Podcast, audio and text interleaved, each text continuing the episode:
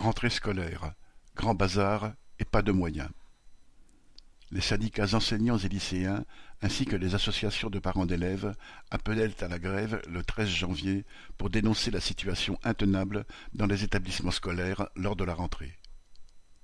Parents désorientés, obligés de venir chercher leurs enfants parfois en pleine journée et d'attendre des heures devant la pharmacie elle-même débordée.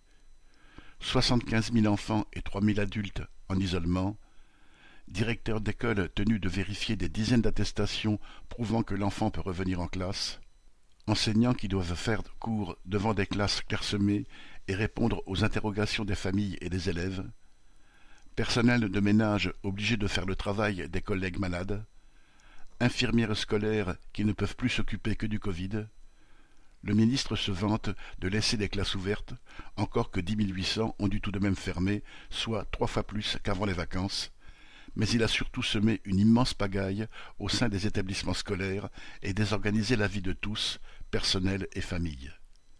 Et sa préoccupation n'est absolument pas de permettre aux milliers de jeunes de l'école primaire au collège et au lycée d'étudier dans de bonnes conditions.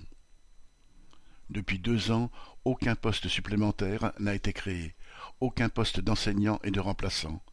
À Saint-Ouen, en Seine-Saint-Denis, les parents d'élèves qui appellent à manifester le 13 janvier dénonçaient le fait que soixante-dix enseignants ne sont pas remplacés depuis la rentrée dans une circonscription qui compte vingt-sept écoles. Il manque des milliers d'enseignants, mais aussi de surveillants, d'infirmières scolaires. Il manque des locaux pour dédoubler les classes et permettre aux jeunes d'étudier dans des conditions sanitaires correctes, parce qu'à trente-cinq, même avec un capteur de CO2, la situation n'est pas tenable à part simplifier le protocole sanitaire jusqu'à le supprimer presque totalement, et rappeler les retraités de l'éducation nationale en leur proposant vingt-sept euros bruts de l'heure, Blanquer ne met rien de concret en place. Il reste droit dans ses bottes et ne répond que par le mépris.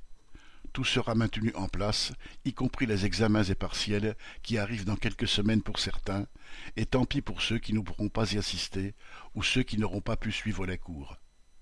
Cette attitude ne méritait qu'une seule réponse être le plus nombreux possible dans la rue le 13 janvier et après. Camille Paglieri